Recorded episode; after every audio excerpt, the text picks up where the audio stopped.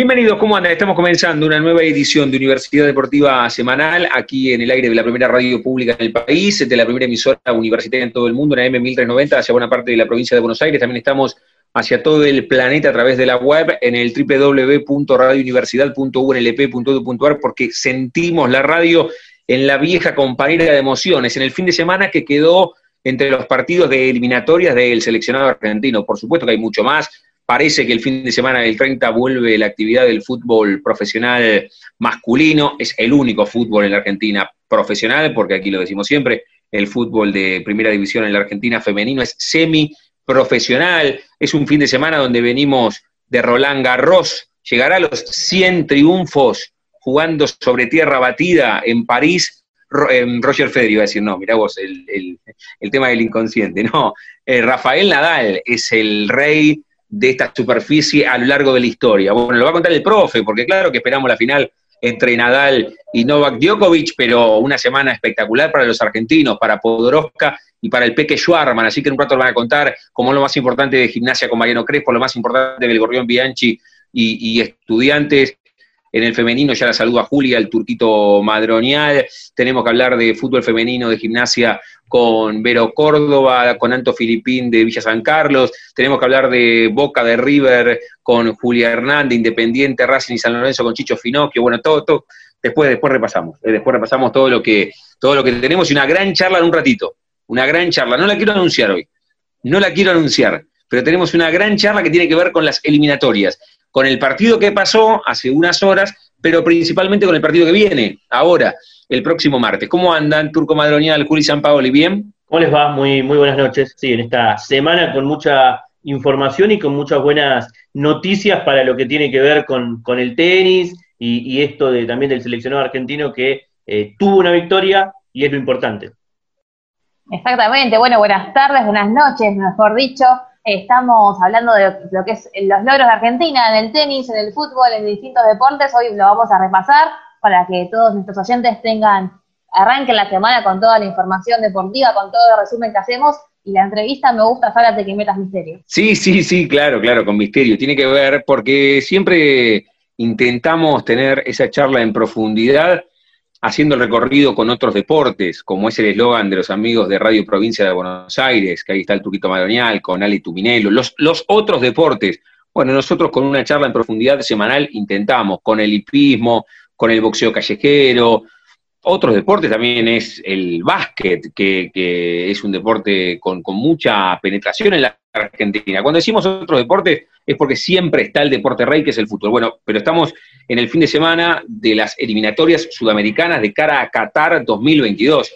Entonces vale la pena darnos una vuelta para saber qué pasa, qué pasó con la Argentina y qué va a pasar. Si quieren comenzamos por esto, porque después nos meteremos en lo más importante de gimnasia, de estudiantes, amistosos, hoy en el bosque hubo un amistoso de gimnasia contra defensa, lo más importante de estudiante lo va a contar el Gorrión, del femenino, Juli, lo vas a contar ahora, pero ¿qué les quedó del jueves la presentación de la Argentina en el estadio Alberto J. Armando, en la bombonera? Me, parece que, la Argentina le, faltó ser más argentina, lo decía creo que, Leo Messi o alguno de los jugadores que, estuvieron muy... Eh, se pusieron en simetría con lo que fue Ecuador, jugaron al ritmo de Ecuador y eso se notó, digo, jugaron a, al, ritmo de, del fútbol sudamericano, se puede decir, le faltó ese, ese, esa quinta marcha que, tiene el fútbol europeo, que, que lo vemos a Messi cuando juega en el Barcelona, cuando lo vemos a cualquiera de los jugadores que cuando juegan en, Europa, bueno, le faltó eso, eh, bastante monótono eh, en eso fue, me parece, el equipo argentino.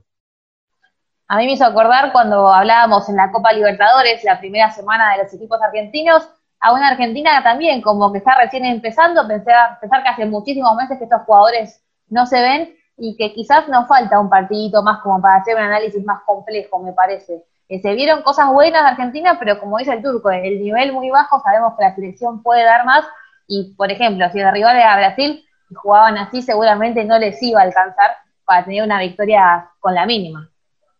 En un rato vamos a profundizar el tema de las eliminatorias, por eso era sobrevolarlo un poquito para después volver con la charla que tenemos en esta noche de sábado tras noche de domingo. Y también en el nombre eh, de Ángela Lerena, saludarlas a todas ustedes, Juli. Eh, me parece que, tenemos que decirlo, la primera vez que una comentarista comenta al seleccionado argentino y en la televisión pública, así que hay que destacarlo. Estuvo muy bien con Pablito Giralt, con Goico, con Juancito Ballesteros, la televisión pública que promedió cerca de 17 puntos. La gente tenía ganas de ver a la selección argentina, fueron 17 y 17 sumados los de Teis Sport, así que, bueno, había ganas de ver a la Argentina y estuvo buenísimo este momento rupturista.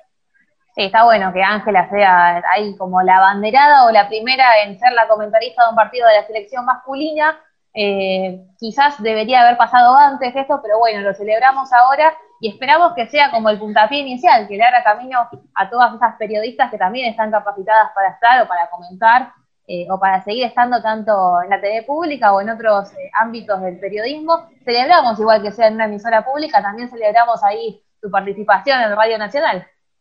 Bueno, bueno, gracias, sí, sí, la pasamos bien con el relato de, de Víctor Hugo en la radio en la radio pública, la radio más grande del país, con el, con el relato de Víctor Hugo y con el comentario de Alejandro Apo y con todo el trabajo de los compañeros de relatores Pasión Nacional. En un rato profundizamos el tema eliminatorias, pero también hay novedades con, con cierta precisión, con cierta certidumbre de lo que va a pasar a fines de este mes de octubre, será en el comienzo de noviembre, la vuelta del fútbol masculino y lo encadenamos, si es que tenés alguna novedad, con el ascenso y con el fútbol femenino, Juli, pero del masculino, ¿hay algo turco?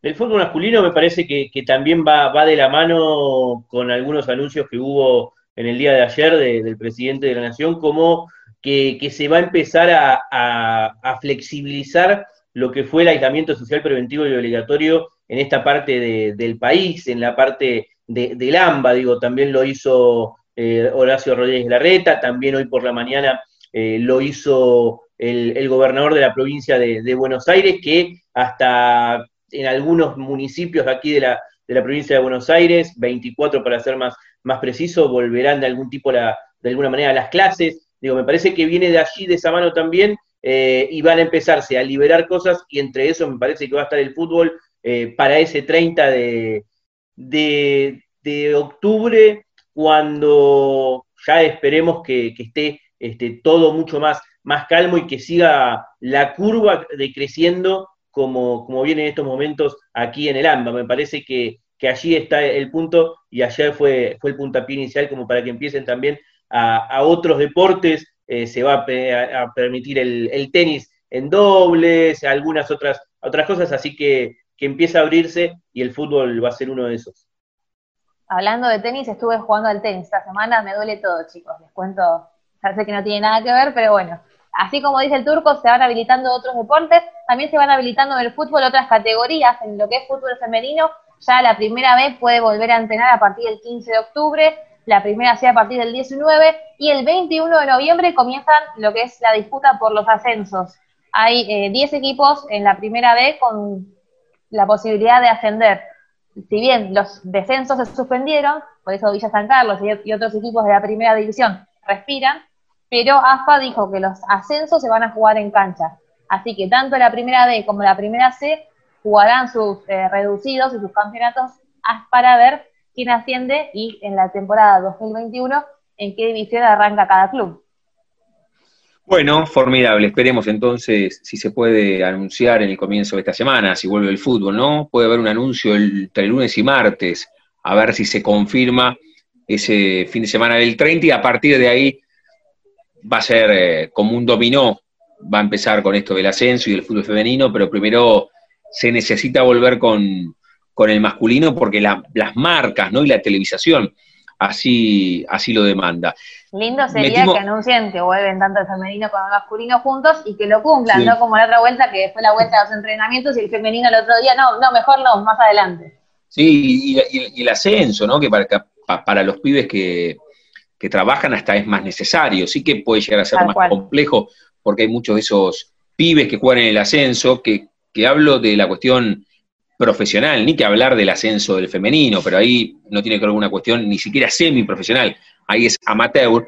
Pienso que la mayoría de esos pibes que va por un viático va en transporte público y ahí se complejiza, porque uno de los datos que me quedaba, ayer quedaba Alberto Fernández, es que en Ciudad Autónoma de Buenos Aires o en todo el AMBA, en transporte público están utilizándolo o está utilizándolo el 8 o 9% del total que siempre lo utiliza. Entonces, bueno, sigue siendo mínimo lo que se sigue utilizando más allá de estos siete meses de confinamiento que llevamos. Y de que todas las actividades que se han abierto eh, no pueden utilizar el, transporte público, digo, se, no sé, la, construcción se, se, habilitó, pero lo, la gente que trabaja en, las obras no, no pueden este, utilizar el transporte público, tienen que hacerlo de alguna manera con un transporte eh, privado. Así que, que, también allí está el, como vos decís, el, inconveniente.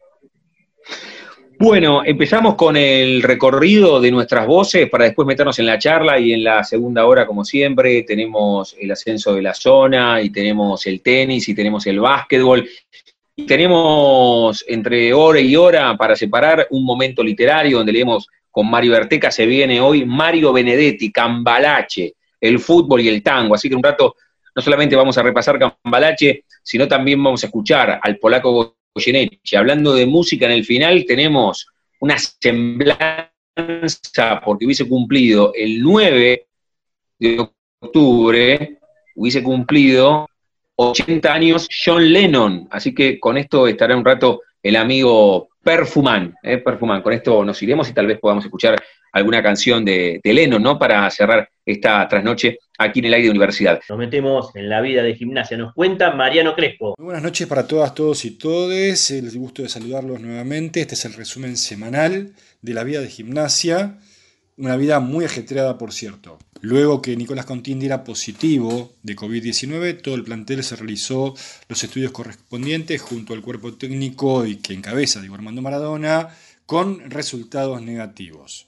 En cuanto a lo futbolístico, el pasado miércoles se jugó una estancia chica eh, el partido amistoso que mm, enfrentó al Lobo contra Defensores de Belgrano. Fueron dos encuentros, el primero Ganó Gimnasia 2 a 1 con goles de Sebastián Cochimano y Leonardo Morales. Ezequiel Aguirre descontó para el Dragón.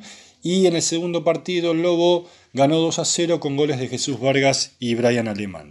Este sábado por la mañana se jugó el segundo partido de los amistosos de la semana. Y en el partido principal, eh, Gimnasia formó con Brown, Weigan, Golch, Coronel Melluso, Ayala Mancilla, Ramírez eh, García, Pérez García y Cochimano los dirigidos por Nan Crespo, Unzain, Tripiquio Paredes, Gallardo Benítez, Ríos, Acevedo, Fernández, Romero, Achen y Pizzini, ganaron los del Halcón de Varela con gol de Brian Romero en el segundo tiempo por 1 a 0. Segundo partido, Gimnasia formó con Infran, Morales Palazzo, Guifrey Lich, Alemán Paradela, Comba, Napolitano, Miranda y Mamini. Eh, fue victoria del equipo del Lobo con gol de Paradela al segundo tiempo a los 32 minutos de tiro penal.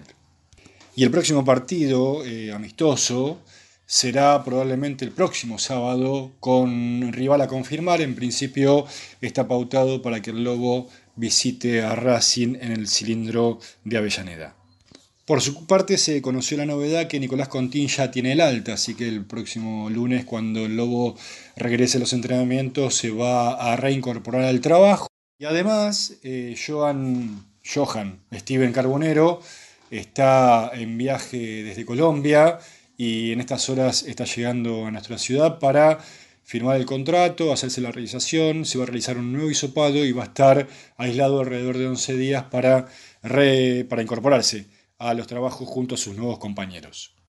Y por último, una buena noticia que tiene que ver con lo económico, ya que el Basel de Suiza vendió al defensor paraguayo Omar Alderete, em, aquel jugador que estuviera en gimnasia alrededor del 2017, al Hertha Berlín de Alemania en 11 millones y medio de euros, con lo cual por el mecanismo de solidaridad al Lobo le corresponden 57.500 euros para darle un poco de oxígeno a las arcas tan castigadas del club. Bueno, les mando un abrazo grande, esto ha sido todo por hoy, por esta semana, y recuerden a seguir cuidándose, hay que quedarse en casa. Bueno, de lo más importante de Gimnasia Esgrima La Plata pasamos a lo más importante del pincha, del fútbol masculino, Juan Manuel Bianchi nos trae lo más importante del equipo albirrojo. Muy buenas noches, compañeros de Radio Universidad. El gusto y el placer de saludarlos, como todos los domingos, para traerle la información de Estudiantes de La Plata. Después de dos amistosos de derrota con Vélez, tanto en titulares como con suplentes, y en la igualdad del pasado miércoles ante Temperley en los dos equipos, Estudiantes este sábado pudo conseguir su primer victoria. Fue ante Huracán en el estadio de 1.57 3 a 0 para los titulares. Meroya en contra, abrió el marcador a favor del pincha. Leo Godoy, este lateral derecho que llegó como refuerzo, y Martín Cauterucho, el reemplazante de Leandro Díaz, quien el pasado martes dio positivo de COVID-19, por lo tanto está aislado y resguardándose en su casa, fueron los autores de los goles del conjunto de Leandro de Sábato que alistó de la siguiente manera, con Andújar en el arco, Godoy, Guzmán, Bazana como segundo marcador central reemplazando a Fuentes, quien quedó afuera de este partido por una sobrecarga muscular y Pasquini completa la defensa, Gómez, Mascherano, Mauro Díaz, Titi Rodríguez, Ángel González y el uruguayo Cauterucho fueron los primeros 11 que puso de Sábato en cancha. Con respecto al partido de suplentes, que se jugó posterior de los titulares, igualdad en uno entre el Quemero y el Pincharrata. Ruiz Martínez, el autor del, eh, del gol albirrojo, este juvenil, categoría 99, que fue promovido en los últimos días para jugar y entrenar con el primer equipo de estudiantes y ya empieza a pagar con goles. Con respecto al mercado de pases, mientras esperan por la oficialización del comienzo del fútbol argentino, avanza Estudiantes por Fernando Tobio, el exjugador de Vélez, de Boca de Palmeiras, quien hoy está en Toluca de México y que después de dar positivo de COVID no jugó más en el conjunto azteca. Estudiantes ya le hizo una oferta, un contrato a préstamo hasta diciembre del 2021. El jugador lo está analizando. Por el momento las respuestas fueron positivas y en los próximos días se puede confirmar como el quinto refuerzo de estudiantes y el Chavo tendría el defensor de jerarquía que tanto pide. El apellido Tobio tiene una particularidad en la ciudad de La Plata, porque su padre vistió la remera de gimnasia, por lo tanto, si se llega a concretar la llegada de este jugador, se daría un nuevo hito en la historia del fútbol platense entre gimnasia y estudiante, lo más grande de la ciudad. Por último, con la llegada de Tobio se abre la posibilidad para la negociación de Juan Fuentes, el chileno que tiene oferta del Colo Colo de su país, que lo están siguiendo muy de cerca y que podría salir de la institución platense si es que se concreta la llegada del defensor de experiencia que tanto pide el sábado. Nos encontramos el próximo domingo. Fuerte abrazo. Ahí pasaba el gorrión Juan Manuel Bianchi con la actualidad de estudiantes luego de lo que fue el amistoso frente a Huracán. Ahora nos metemos en el fútbol femenino, pero hablando de gimnasia y nos cuenta Vero Córdoba. ¿Qué tal? ¿Cómo les va? Buenas noches, buena semana y es la segunda semana que gimnasia puede completar de entrenamientos de las triperas en dos turnos. Mencionar que el primer turno se entrenó desde las dos y media de la tarde hasta las 3.45 con dos grupos de jugadoras, mientras que el segundo turno lo hizo durante la semana desde las 4 de la tarde hasta las 5 y 10. La jugadora que pudo sumarse a la segunda semana de entrenamiento fue Claudia Roldán, que pudo llegar desde la provincia de Salta, donde se encontraba haciendo el aislamiento obligatorio que determinó el gobierno nacional, ya pudo entrenarse con las triperas en estos dos turnos. En declaraciones a la prensa, Mariano Maya dijo que la verdad que las vi muy bien a las jugadoras, es difícil volver luego de seis meses de inactividad, pero se va a hacer hincapié en contenidos físicos y técnica individual. En términos generales, había mucha ansiedad por parte del cuerpo técnico porque había muchas jugadoras que no las conocían y estaban dando el puntapié inicial como cuerpo técnico para hacerse cargo de la primera división de las triperas de la disciplina de fútbol femenino en Gimnasia Esgrima La Plata. Hay novedades para las rojas, las jugadoras de fútbol femenino de Cambaceres, porque la Asociación del Fútbol Argentino junto a los clubes de la divisional de Primera C y Primera B se reunieron el lunes 5 de octubre y determinaron que los entrenamientos pueden arrancar en esas categorías a partir del 15 de octubre, obviamente teniendo previos testeos. Eh, esta es una buena noticia justamente para el equipo de Cambaceres, para las Rojas, ya que desde la organización de la actividad del fútbol femenino tenían pensado justamente hacer eh, una prueba de jugadoras para fortalecer aún más el equipo de primera división y el objetivo también es tener eh, un equipo de jugadoras que pueda competir en Liga Amateur Platense de Fútbol Femenino. Así que esta es toda la información de las triperas y también de las rojas de Cambaceres. Les mando un abrazo a la distancia y nos volvemos a escuchar la semana que viene. Y de lo más importante de gimnasia también, de las rojas de Cambaceres, que nos cuenta Vero Córdoba, que también repasaba lo que es la vuelta del ascenso de la primera B y la primera C de fútbol femenino. Vamos a escuchar qué pasa con el elenco de Berizo, con Visa San Carlos, y lo cuenta Anto Filipín. Dami, Juli, Turco, ¿cómo andan? Bueno, por el lado de la villa, mucho entrenamiento. Los cinco grupos de trabajo se dividen en el correr de los días para afianzar las actividades físicas y ponerse a punto en cada una de las posiciones de la cancha. Los trabajos van de menor a mayor, teniendo en cuenta el extenso parate y las intenciones de que ninguna jugadora se lesione. Según declaraciones del técnico, Juan Cruz Vitale, el trabajo apunta al año que viene. Hay muchas jugadoras nuevas que todavía tienen que conocerse y si bien son muy importantes estos entrenamientos reducidos, es imposible parar un equipo y que las jugadoras se conozcan en su totalidad dentro de un campo de juego. Por este motivo, el jueves pasado, en el marco del día libre que tenían las villeras, el cuerpo técnico dio una charla virtual sobre la metodología de juego. De esta manera pueden seguir trabajando con la totalidad de jugadoras y pensando en equipo. Por otra parte, se terminó la segunda semana del ciclo de entrenamientos virtuales. Solo resta una semana para que definan las jugadoras que pasan desde las pruebas y se suman a los trabajos. Habrá que ver de qué manera se organiza y cuántas jóvenes arrancan a entrenar con el plantel. Cabe recordar que son más de 30 las que siguen en competencia buscando la aprobación del cuerpo técnico. Así que quedamos a la espera de lo que sucede en Berizo. Hasta acá las novedades del equipo femenino de Villa San Carlos. Un beso para todos y todas y nos seguimos escuchando.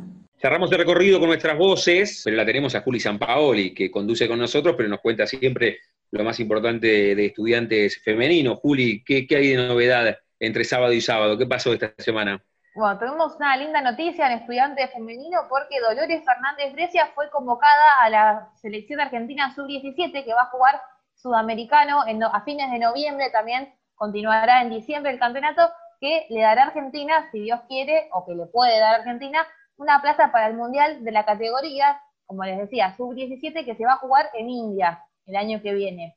El Dolores tiene, está preseleccionada, todavía no está en la convocatoria final, pero tiene muchas chances de participar del sudamericano, así que esa fue la noticia que más conmovió al plantel. De hecho, ayer en las redes sociales de, de estudiantes femeninos compartieron un video aplaudiendo a Dolores e incentivándola para que aproveche esta oportunidad.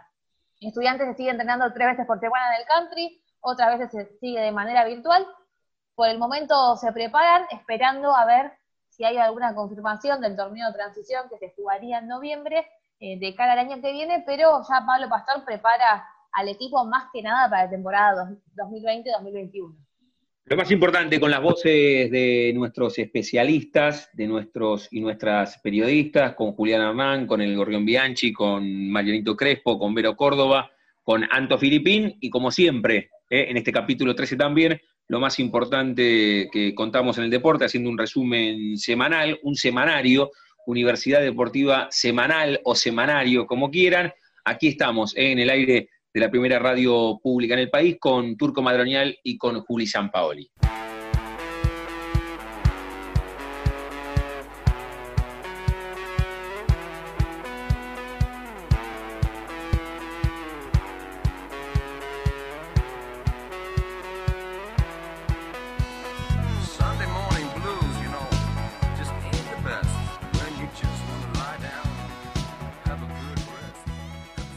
Continuamos en Universidad Deportiva Semanal y lo que decíamos en el comienzo, estamos en este fin de semana que justo cayó entre dos fechas de eliminatorias, que además no son cualquier fecha de eliminatorias, sino que es el comienzo de las eliminatorias. Tuvimos el jueves el partido de la Argentina, ayer perdió Bolivia y bueno, el próximo martes van a jugar en la altura de La Paz Argentina con Bolivia. Cuando decimos Bolivia hay tres o cuatro nombres que se nos vienen a la cabeza, porque además tiene la generosidad de atendernos y jugó en el fútbol argentino. Estoy hablando de Julio César Valdivieso, que un rato charla con nosotros aquí en Universidad Deportiva Semanal y después lo vamos a hacer jugar con, un juego que tenemos del once ideal y también inmediatamente cuando le dije, Julio, mirá que la idea es también eh, charlar contigo en la previa y, me y, le digo, estoy en la transmisión con Víctor Hugo, inmediatamente Julio me dijiste, mandale un saludo, un saludo directo. ¿Cómo estás, Julio César? ¿Bien? ¿Qué tal? Un gran saludo. Bien, bien, gracias a Dios, todo tranquilo. Acá, obviamente, tratando de salir de, esta pandemia que está lacerando al mundo, que ha sido muy difícil por mucho tiempo. En el ámbito futbolístico, golpeados, eh, no diría por lo predecible que ha sido ayer eh, jugar ante una potencia como el Brasil dentro del ámbito futbolístico, ¿no? De todas maneras, eh, se esperaba más, se esperaba más porque Bolivia ha tenido más de 50 días entrenando, cosa que, que es algo que no es habitual en nuestro medio y para ninguna selección, tener tanto tiempo para poder concentrar y entrenar, ¿verdad? Hay que la un poco también hacer el recorrido por, por tu carrera, la excusa es hablar del partido del martes, pero aprovecharte, es un tipo rico para preguntarte experiencias de cuando jugabas o cuando dirigías, pero bueno, vos recién lo marcabas, la derrota fue categórica de Bolivia contra Brasil sin atenuantes, nivela el tema de la altura el próximo martes. ¿Cómo ves el juego entre Argentina y Bolivia? Porque tampoco Argentina eh, dejó demasiadas eh, certidumbres en la bombonera. Así que, ¿crees que puede ser un juego parejo el martes? Mira, eh, le mando un gran saludo a, Leo Scaloni. Cuando yo estaba en, en News, él empezaba, ¿no? Era, era joven todavía, entonces le mando un gran saludo, le deseo mucho éxito como, como entrenador, más que el que tiene ahora, ¿no? Mira, va a ser un partido eh, seguramente complicado en la medida de que Argentina lo permita. Obviamente que nosotros no podemos engañarnos, nosotros tenemos que aprovechar la ciudad de La Paz y el Hernando Siles. Tenemos que aprovechar los 3.600 metros de altura que tenemos y, obviamente para de contar. Si jugamos seguramente eh, de igual a igual en cualquier parte del mundo, seguramente que que Argentina va a ser superior a nosotros por la jerarquía, por los, seguramente por los futbolistas que tienen en este momento, pero nosotros tenemos que aprovechar la paz, no tenemos otro secreto. Entonces, tendríamos que correr más que la Argentina y obviamente seguramente corriendo más que ellos tendremos más oportunidad de dar el partido. Julio, ahí te van a preguntar Martín y, Julieta, eh, pero me, me, quedaba con esto que decías, ¿no? Entrenó mucho el equipo eh, boliviano. ¿Dónde fue que se ¿Cuál es la última gran cuál, cuál es? ¿Cuál? ¿Cuál tiene que ver con, con, con, la tuya, el Diablo Echeverry, mm, no sé, Milton Melgar? ¿Cuál, es la última gran generación? Porque hace muchos años que viene en curva de crecimiento el fútbol boliviano. Justamente la que dices tú, eh, la que hemos participado de la Copa del Mundo de Estados Unidos hace 26 años y 27 haber clasificado al Mundial. De ahí hemos jugado la, Copa América, hemos sido subcampeones en el 97 en Bolivia, y de ahí para de contar. Eh, tú fíjate, son, van a ser, bueno, 27 años que, que, Bolivia no gana un solo partido de visitante oficial. Entonces, fíjate, 27 años no ganar de visitante es, eh, una locura, es demasiado tiempo, ¿no? Pero en todo caso, eh, siempre uno pretende como como boliviano que esto, que esto mejore. Seguramente que si le va bien a la selección, nos, nos irá bien a todos, pero obviamente es difícil. Ayer había muchos futbolistas, por ejemplo, que, yo no me había sentido mucho jugar, inclusive jugadores que no han jugado en primera división, cosa que me parece rarísima porque nosotros eh, en Bolivia no tenemos de repente eh, divisiones inferiores eh, donde se juegue seguramente un fútbol competitivo, no hay competencia. Entonces, es, muy complicado lo que ha pasado ayer, pero obviamente cuando uno tiene el respaldo de dirigencial, el respaldo de ustedes, de los medios de comunicación, hace, hace lo que quiere. En todo caso, ayer, por ejemplo, particularmente eh, pienso como técnico de que debían jugar Martins y Chumacero. Ellos están jugando fuera de Bolivia, están jugando al exterior, por lo tanto tienen que tener otra jerarquía, otro ritmo de fútbol, porque en Bolivia primero no, no hay fútbol profesional en este momento ellos están jugando uno en Brasil y otro en México, donde hay ritmo de fútbol, entonces podían haber marcado la diferencia, claramente. Pero obviamente es una decisión del seleccionador que pues eh, la respeto, pero no la comparto, ¿no? Julio, consultarte, vos eh, hablabas de, tu paso por la selección, digo, ¿qué, recuerdo te queda de, haber representado a la Argentina? ¿Cuál es eh, el partido que, más recordás? Obviamente que, buenas tardes Martín, obviamente que, que jugar una eliminatoria o representar a tu país, ser seleccionado o convocado es un orgullo. Para mí siempre ha sido motivo de satisfacción jugar eh, los partidos que me ha tocado jugar en la selección boliviana, que han sido más de 90, ¿no? En todo caso, siempre uno, uno quiere jugar en lo particular, hablo en primera persona, siempre quería enfrentar a Brasil y Argentina, porque obviamente esos partidos lo ve todo el mundo. No lo ven por nosotros, sino lo ven por ver los monstruos que tiene Brasil y Argentina, obviamente. Entonces uno quiere, quiere mostrar si quiere ser superior. En todo caso, yo tuve la satisfacción de ganarle dos veces a Brasil en La Paz, una en el 93 cuando perdió el invicto en eliminatorios Brasil, que perdió por primera vez, y el 2001 cuando le hice dos goles en una noche espectacular, que donde le ganamos a, a Brasil 3 a 1 en la ciudad de La Paz. Luego con Argentina me enfrenté varias veces y obviamente el que más recuerdo es el partido en el Monumental cuando perdimos 3 a 1, el técnico era Pasarela y yo tuve la suerte de hacer el gol ahí a, a Pacet, me acuerdo bastante bien y pues eh, son recuerdos eh, inolvidables porque no todos los días se le marca goles a Brasil y Argentina, ¿no? Julio, recién mencionabas lo que fue tu etapa como jugador y lo que recordabas de enfrentar a Brasil y Argentina. Bolivia, la verdad que tiene a los dos rivales quizás más duros eh, de Sudamérica juntos en esta fecha de eliminatorias. Eh, ¿Qué recuerdo tenés de cuando vos fuiste entrenador? Eh, ¿Cómo, se, cómo te, preparaba el equipo para enfrentar, en este caso, Argentina? Obviamente que nosotros jugamos, en, me acuerdo, en Córdoba, partido de, la eliminatoria, donde perdimos 2 a 0. Y, o sea, la, la pequeña gran diferencia que es que cuando yo fui seleccionador, ahí me dieron como máximo 7 días para entrenar con la selección boliviana, no 52 como se la dieron a Farías ahora. Entonces, hay una pequeña gran diferencia, ¿no? Pero abismal. Entonces, conmigo debutaron 19 futbolistas. Obviamente cuando íbamos a enfrentar a la Argentina, se prepara como tiene que ser, que vas a enfrentar al mejor. Y yo le decía a Bejarano, me acuerdo que era, que era el que tenía que tener la, la fácil labor de, de contener a Messi. le decía que pues puede ser el partido de su vida, puede salir en, en todos los... Eh, de repente en todo el hemisferio del fútbol, porque hay miles de cámaras que lo siguen a Messi. Entonces, si él hace bien su trabajo, seguramente puede ser el partido de su vida. Por ejemplo, ¿no? Uno de los jugadores. Y el resto, como tiene que ser, que tenemos que correr obviamente más que, que, ellos, porque jerarquía es lo que, lo que se paga en el fútbol. Y obviamente eh, la jerarquía que tiene el fútbol argentino, los jugadores argentinos, no vamos a comparar con los que teníamos nosotros en ese momento. Entonces, eh, por decirle Mascherano, un jugador que ha ganado no sé cuántas Champions League, que ha jugado muchos mundiales, entonces no vamos a comparar con un futbolista que no jugó nunca una Champions, que no jugó ni siquiera un mundial o una eliminatoria. Entonces eso, eso pesa mucho al, el momento del partido y si no, fíjense anoche, ¿no?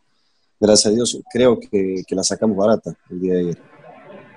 Estamos hablando con, con, Julio César Valdivieso en esta previa de Argentina-Bolivia que se viene en la altura de La Paz. Lo decía recién, Julio fue técnico además de, la selección de su país, pero además tiene más de 90 partidos jugados, goles a Brasil, a la Argentina y jugar un mundial. Todo eso, y no por, no por el partido, porque vos contás el antecedente, Julio, cuando enfrentaste a la Argentina como técnico y, enseguida les, mostrabas la, potencia de la Argentina, Messi, Mascherano.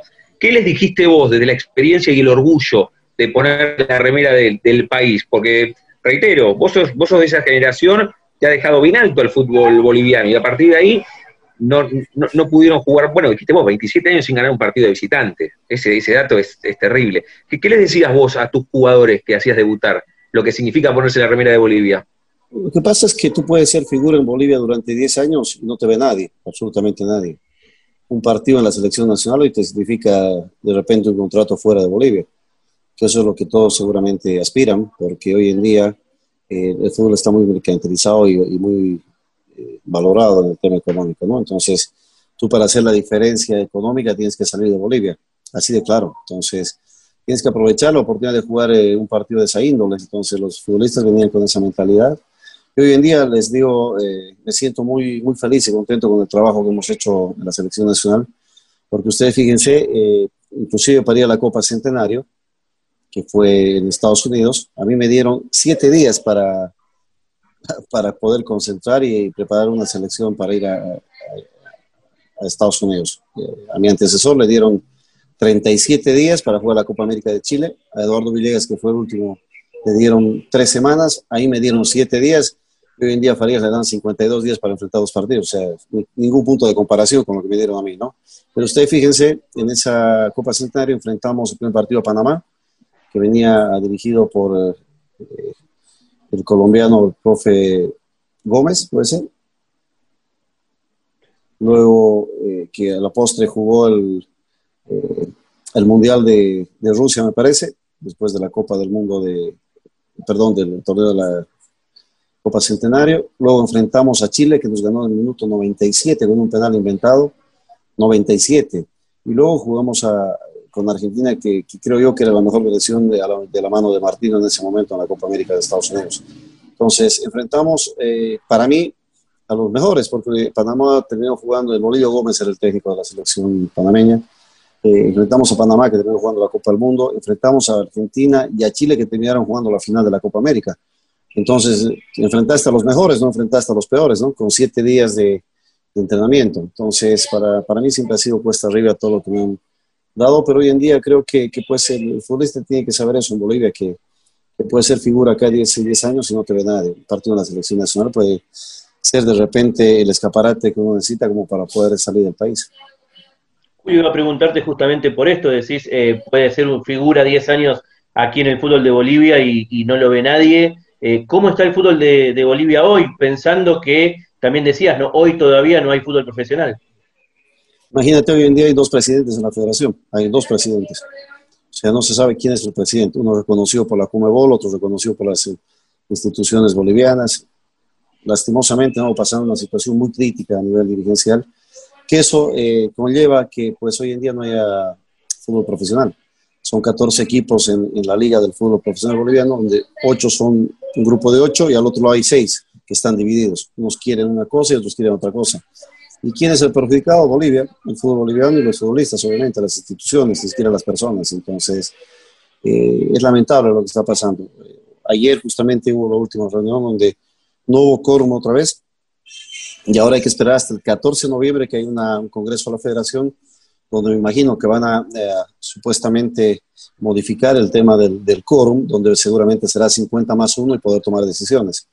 Y obviamente ahí seguramente pondrán el inicio de, del campeonato, pero lamentablemente estamos pasando momentos muy críticos, ¿no? Bueno, esperemos que cambie el panorama. Aprovechaba a, a preguntarte, comentabas recién que eh, los jugadores hacen la diferencia cuando se van de Bolivia. En tu caso pasaste por News. ¿Qué recuerdo tenés de esa etapa por Rosario? El mejor, el mejor. Eh, me acuerdo que llegué, imagínense, un lunes por la tarde y pues eh, el equipo estaba concentrado en Buenos Aires porque el domingo se jugaba el clásico ante Central. Entonces, para mí era mi primera experiencia saliendo de, de, Bolivia. Llegué al aeropuerto, me recibieron ahí, me fui directo al hotel. Al día siguiente entrené y me acuerdo el profe Castelli. Hicimos un calentamiento, una práctica de fútbol. La, la gran duda era, ¿y, ¿y, qué viene a hacer un boliviano aquí? O sea, el tema era un boliviano que llega a a, a, tener la camiseta que usaba Maradona y el Pichi Escudero en su momento. Entonces, eh, me acuerdo del entrenamiento, una, una pelota, la tercera que tocaba, me a patear y le, hice, le, hice, un sombrero a, a, Terremoto Cejas, que era el arquero. Y ahí el profe dijo, ah, el boliviano sabe jugar, me puso titular y de ahí nunca más eh, solté la, la, titularidad. Es más, el domingo jugué el clásico y salimos eh, figura con Palma, Nero Palma, que muy querido en Central y muy conocido en la Argentina. Pero para mí ha sido muy lindo por cuanto aprendí muchas cosas. La intensidad que hay en el fútbol argentino, el profesionalismo que hay, eh, muchas cosas, muchas cosas donde yo diría que ahí empezó mi, mi, carrera profesional, como, sobre todo en los clubes, ¿no? Porque eh, ahí fue donde aprendí muchísimas cosas, eh, ver los, los, famosos hinchas en un camarín, nunca lo había visto, eh, las hinchadas, cómo viven el, el fútbol. Yo creo que es otra cultura, tanto la brasilera uh, como la, argentina en cuanto a, al fútbol se refiere, ¿no?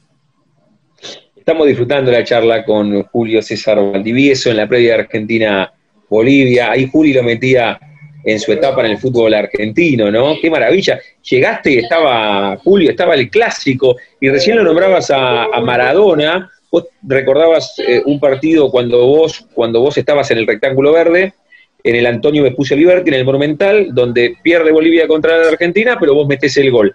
¿Tenés alguna anécdota cercana que, o que cuentes en algún aeropuerto, en algún encuentro, algún partido, Contá alguna con que vos llegaste a usar la remera que, había dejado Diego, que jugó un, tiempito corto en Newell's. Ah, bueno, de repente, para mí es una anécdota, cuando les comentaba hace un momento, cuando llego a, a Buenos Aires, bajo de, la línea boliviana, salgo ahí donde te esperan tus parientes o que te reciben de Seiza.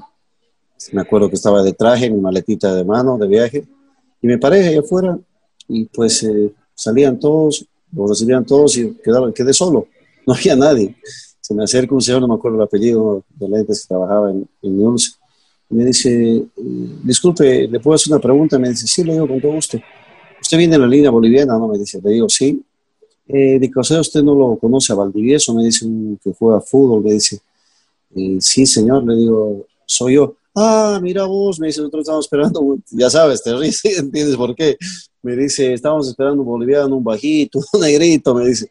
Me reí porque, pues, eh, así nos consideran fuera de Bolivia. Yo soy orgulloso, soy orgulloso de que me traten de bola, de bolita, porque, pues, llegado el momento de que muchas veces hay gente que parece más boliviano que uno. Entonces, nada, me, sentí un poco triste porque de, repente esperaba otro recibimiento, pero así fue, así fue, y es una anécdota que, que siempre la cuento porque después eh, ahí en el camarín y todo aquello me fue bastante bien. Tú imagínate, pues tuve de compañeros en su momento a Islas, después vino Islas, el terremoto C, estaba el Tata Martino, estaba Basualdo, Gabrich, eh, qué sé yo, Siviero, eh, tantos, Yotop, el búlgaro, estaba Caroso, estaba Bruno Jiménez en su momento, hoy en día Bruno Marioni, estaba empezando al igual Scaloni, entonces eh, mucha gente conocida que, que pues eh, tuve el privilegio de poderme con ellos, ¿no? Sin salir de acá, aguardame, Turco, que quiero preguntarle, porque, porque lo introdujo Julio, que, bueno, el, el, concepto físico que, que se tiene de, de, los bolivianos saliendo de Bolivia. Tal vez hoy más, es más difícil porque hoy ponían en Wikipedia Julio César Valdivieso y salía, salía tu foto, pero en el noventa y pico, cuando viniste a News, no era así. ¿Sentiste la discriminación, no de tus compañeros, o si pasó sí, pero de los hinchas en algún momento o nunca en la Argentina? ¿O, la estadía fue maravillosa aquí? No, no, en la Argentina me fue bastante bien, muy, bastante bien, pero en cierto momento cuando empecé, empezó a ir bien y ser querido por la hinchada, obviamente que algunos compañeros no les, no les gustó para nada. Entonces empezaron a, a, cambiar su forma de trato conmigo en el camarín y todo aquello, pero yo era muy joven, tenía 23 años. Entonces, eh, nada, sabía que tenía que seguir para adelante y pues así fue, hasta que llegó el profesor, ay, no me acuerdo, que tiene Yudica, creo que Yudica llegó a, a y prácticamente no era muy amigo de los extranjeros y menos de los bolivianos. Entonces, eh, ahí fue donde decidimos volver a, Bolivia y de ahí más eh, eh, salí en muchas oportunidades, las cuales me permitieron jugar, imagínate, después de aquello, jugué en siete países distintos, en ocho equipos distintos fuera de Bolivia, y a nivel profesional tuve la oportunidad de jugar en 12 equipos profesionales. Entonces, me fue bastante bien, muy agradecido, soy muy querendón de la lepra. Eh, imagínate cuando viajaba a ir a, a suplir a Maradona, yo decía dónde me estoy metiendo, dónde estoy yendo, una locura pero uno tiene que creer en uno mismo, en su capacidad y trabajar, que ese es el, secreto que, que, eso no se puede cambiar, el trabajo y la disciplina que tiene que ser día a día. Julio, hacías recién el, recorrido que tenés como, y que tuviste como, como jugador, digo, todo eso te ha, te ha dado mucha experiencia. Eh, en siendo técnico, eh, ¿con quién te referencias y, cómo, cómo juegan tus equipos? Ah, yo, yo creo que lo peor que podemos hacer los técnicos es copiar algo, ¿no? evidentemente de repente quiere simularlo de cómo jugaba el Barcelona, cómo juegan los equipos de Guardiola, la mística que pone Bielsa a sus equipos, pero tienes que tener eh, la materia prima, o sea, no, no puedes querer jugar como el Barcelona si no tienes la materia prima, ¿no? es un error. Yo trato de que mis equipos sean eh, obviamente ofensivos y generalmente que vaya al ataque, pero generalmente que tenga una mística distinta, una identidad de fútbol eh, que debe tener el boliviano, que es de mucha mística, mucha entrega, obviamente me gusta ser muy ofensivo. Soy admirador, obviamente, de, Guardiola, que jugamos, eh, me acuerdo, en contra en, Qatar. Él estaba en un equipo allá, yo estaba en otro. Eh, luego admiro mucho lo que hace Bielsa, me parece un gran técnico, pese a que eh, ha tenido pocos títulos en su carrera, ¿no? No es, no es que es campeón todos los años, pero considero que hace un trabajo excepcional.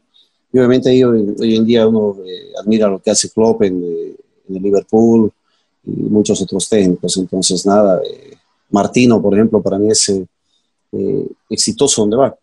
Pues por eso que creo que va en su tercera o cuarta selección dirigiendo por ahora. Entonces, soy muy, no diría que soy muy amigo de él, hemos sido muy buenos compañeros y la vez que nos encontramos eh, nos saludamos con mucho cariño porque ambos nos tenemos mucho respeto, ¿no? Bueno, ya que estamos hablando de técnicos, te consulto qué, nos puedes decir de Lionel Scaloni, que lo conociste ahí por un breve tiempo en News. Eh, ¿Cómo lo ves ahora como técnico en la selección argentina? La verdad, sorprendido, sorprendido porque sea el técnico él, ¿no? Por la juventud que tiene, de repente no tiene mucho rodaje como técnico, ¿no? Entonces, eh, sorprendido, pero no sé si, si lo merece o no lo merece. Lo importante es que está ahí y le deseo todo lo mejor. O sea, creo que tiene materia prima de sobra. Tiene futbolistas dentro del fútbol argentino y fuera del fútbol argentino que pueden, me imagino, hacer cinco selecciones, no solamente una. Entonces, el tema es saber escoger. Eh, yo, particularmente, eh, haría otra cosa para venir a, Bolivia, ¿no? Siendo técnico de la selección argentina. Pero ustedes, eh, creo que los jugadores argentinos, las estrellas, se manejan por las firmas que tienen, por los patrocinadores que tienen contratos y tienen que jugar un cierto porcentaje de partidos en la selección. Me parece que es así. Entonces, yo veo que muchos jugadores argentinos vienen a La Paz y sufren y no, no juega como tiene que jugar. Entonces, eh, nada, le deseo todo lo mejor, mucho éxito a Leonel, obviamente. No el martes, del martes, el jueves, cualquier otro día, menos el martes. Nosotros como bolivianos tenemos que ganar. Sé que Leo es muy inquieto, bueno, en su momento era muy inquieto, era era hiperactivo, le gustaba siempre investigar, le gustaban las cosas rápidas, pero hoy en día lo veo más tranquilo, lo veo afianzado y obviamente de repente ni se acuerda de, uno porque, porque es así, muchas veces eh, uno se olvida de los, de los amigos, pero de todas maneras yo le tengo un gran cariño a Leo y a su familia, me acuerdo mucho de ellos, su hermano que entrenaba con él y su señor padre que me acuerdo que inclusive se hizo amigo de, mi papá ahí en, Rosario, ¿no? Mirá vos la historia con, con Scaloni, el hoy técnico de la, la selección. Antes de meternos en este juego que te proponía vía WhatsApp para, la previa que te contaba de armar el 11 ideal, cuando decías esto que capaz que se olvidan, ¿intentaste hablar con Scaloni en este tiempo o, si te lo cruzás eh, se estrechan en un abrazo? El, el, martes no vas a poder ir, imagino por los protocolos, porque esa puertas cerradas, pero, pero ¿cruzás algún, algún WhatsApp, algo o no, Julio? No, la verdad que no, no sé de su vida, no sé dónde vive, no sé qué hace. Eh, me imagino que hoy en día es inalcanzable poderlo, poderlo saludar, porque muchas veces eh, nosotros los seres humanos nos, nos, mareamos con el poder, ¿no? Con la, de repente con el cargo momentáneo que tiene uno. Espero que siga siendo el, ese chico humilde de un pueblo ahí de Rosario cercano, donde me acuerdo muy, mucho de él, me acuerdo de, Bruno, que eran, eran amigos míos, inclusive los recogía el vehículo que tenía para ir a entrenar, pasaba por su, por su departamento, los llevaba. Pero le deseo lo mejor, espero que siga siendo ese, ese ser humano eh, espectacular que era, ¿no? Muy, muy, quieto y obviamente muy humilde, que esto no hay que perderlo. Eh, yo como boliviano espero que el martes eh, ganemos, obviamente. Es difícil, complicado, pero ahí tiene que ser muy inteligente y saber escoger los futbolistas, ¿no? Porque en La Paz no es, no es cosa fácil jugar. Uno no está acostumbrado a jugar en, en La Paz, es complicado, ¿no? Muy bien, Julio, te, lo decía, y, si después queda tiempo te van a hacer alguna más el Turco y, Juli, pero te, proponía este juego que, en la previa del partido contra Ecuador, eh, te lo contaba vía WhatsApp, esperando el relato de Víctor Hugo en Nacional, se me ocurrió plantear esto de un once ideal entre las dos selecciones que se encuentran. Y hablé con, Gustavo Quinteros, que, fue compañero tuyo en el 94, ¿no? Nacionalizado boliviano, un grande Gustavo, y ahí, armó el once, y, y también hablé con Marcelito Fleitas. Ahora, si tuviese que armar un once ideal entre argentinos y bolivianos, ¿cuántos bolivianos pones de tu generación? Estaría bueno que vos, te que, vos te pusieses, pero pará, y de la historia, de la historia boliviana y de la historia argentina. O sea, vos me puedes decir, lo pongo al Pato Filiol si quiero, o lo pongo a Bocini, o lo pongo. Un once ideal de lo que vos quieras. ¿Tienen que ser argentinos o bolivianos? No, mira, hay, hay mucho, muchos futbolistas, sobre todo argentinos, ¿no? que, que, ha marcado época a nivel mundial. Eh, tú dices Filiole, te puedo decir eh, Islas, te puedo decir, no sé, han tenido tanto fenómeno como arqueros o, que pues eh, quedaría corto seguramente. Mira, usted lo anterior Bocini, Maradona, Kempes, hoy en día Messi. Imagínate, tienes que hacer un medio campo de 25 futbolistas que tengan las 10 en la espalda. en Bolivia, de repente, marcando la diferencia, siempre considero que el Diablo Echeverri ha sido un futbolista extraordinario. Eh, hace un mes y poco hicieron, dos meses, hicieron una encuesta en Bolivia de los mejores 10 futbolistas de todos los tiempos. Y pues eh, está el Diablo Echeverri, está el Maestro Garte, está mi persona, está Platini Sánchez, está mi Melgar. Esa generación, de repente, que tú la marcabas, que habíamos jugado la Copa del Mundo del 94, ¿no? Entonces, de repente sería una falta de respeto de, de olvidarme de algún jugador argentino, tantos que han pasado por, por todo el mundo. Yo, por ejemplo, era muy, muy admirador del juego de, Fernando Redondo, ¿no? Me encantaba la elegancia que tenía Redondo, o sea, era, era impresionante verlo jugar. Pero también al otro lado tienes a, Simeone de repente que jugaba, creo que en el mismo puesto, pero con diferente característica. El Cholo era más metedor, era más de marca, era más de meter, de contagiar, ¿no? Mientras que Redondo era un jugador excepcional, elegantemente eh, distinguido. Entonces, nada, y como nueve, fíjate, Batistuta, lo tienes a un Agüero, lo tienes a, al Pipe Higuaín, lo tienes a Crespo, uf, los futbolistas que podríamos dejar afuera, sería una falta de respeto decirte los 11, pero te agradezco muchísimo que, que nos tomen en cuenta, que nos tomes en cuenta en esa locura que tienes del onceno ideal entre argentinos y bolivianos. Ahora, igual por lo que escuché, todos jueguen, ¿eh? En el fondo no pusiste a ninguno.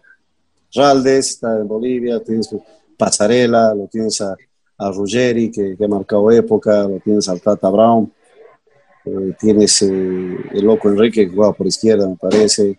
Entonces tienes tantos futbolistas. Hoy en día eh, tienes a, bueno, Zanetti que jugó tantos años en Italia, que jugaba en la selección argentina, muchos años. Lo tienes a, hoy en día al central que juega en Manchester City, no me acuerdo el nombre en este momento. Otamendi. Otamendi, que por otro día se fue. Otamendi. Otamendi, Otamendi. Tienes tantos futbolistas, tienes rojo en Manchester United. Ustedes pueden ser, eh, si quieren, 10 selecciones. Lo que sí, o sea, eh, no sé por qué. Eh, no ¿A Messi lo pones porque no lo nombraste? ¿A Messi lo pones? Lo podría de capitán por un partido. no, pero ¿sabes qué? Yo tengo tan, mucha admiración por Leo, creo que ha batido todos los uh, récords sabidos por haber en el club en Barcelona, ha batido los récords que, que, le ha dado la gana en campeonatos, en goles, lo que quieras. Pero creo que tanto ustedes, los argentinos, como nosotros, eh, estamos esperando esa deuda pendiente de Messi, ¿no? De que es ser campeón del mundo. Creo que ustedes y nosotros estamos queriendo, lo mismo diríamos con Ronaldo, ¿no?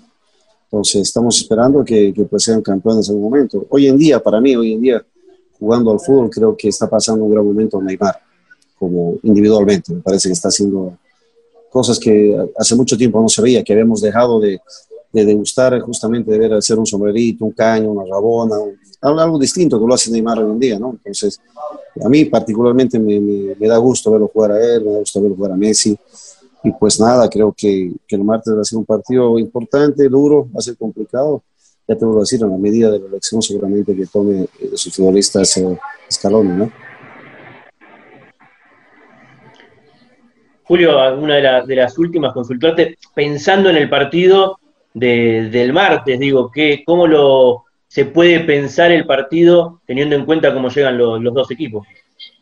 Ah, yo creo que Argentina se va a meter en mitad de cancha para atrás, buscando el contragolpe, como siempre lo ha hecho en, en La Paz, pensando justamente que se juega en la altura, como ustedes bien lo, repiten siempre. Entonces yo creo que va a ser una Bolivia herida, una Bolivia que va a salir a querer liquidar el partido de inicio, ¿no? Es que tampoco nos queda otra. Tenemos que aprovechar, eh, los 52 días ya van a ser 57 con el martes, justamente de, de entrenamiento cerrado, que ninguna selección en el mundo la tiene. Es un privilegio tener 57 futbolistas concentrados para una selección. Entonces, tendría que salir y obviamente desde mi punto de vista tratar de, de arrasar el partido y tratar de liquidarlo lo más pronto posible. Es ahí que te digo que tiene que ser muy, muy inteligente seguramente Escalón en su planteamiento. Julio, una pregunta quizás más personal. Eh, sabemos que pasaste por la enfermedad del COVID-19. ¿Cómo estás ahora y cómo está todo en Bolivia en relación a eso? Muy bien, gracias a Dios. Eh, creo que he vencido el partido más difícil de mi vida. Entonces, es un partido donde no hay empate. O pierdes o ganas, o mueres o vives. Entonces, en el caso mío, hemos sido 10 familiares que hemos estado enfermos en casa, con mi núcleo familiar, mis papás, mi hermano, mi, mi esposa, mis hijos. Entonces, ha sido muy duro, ha sido muy complicado. Pero hoy en día, gracias a Dios, hemos salido todos, absolutamente todos de esto, estamos muy bien de salud.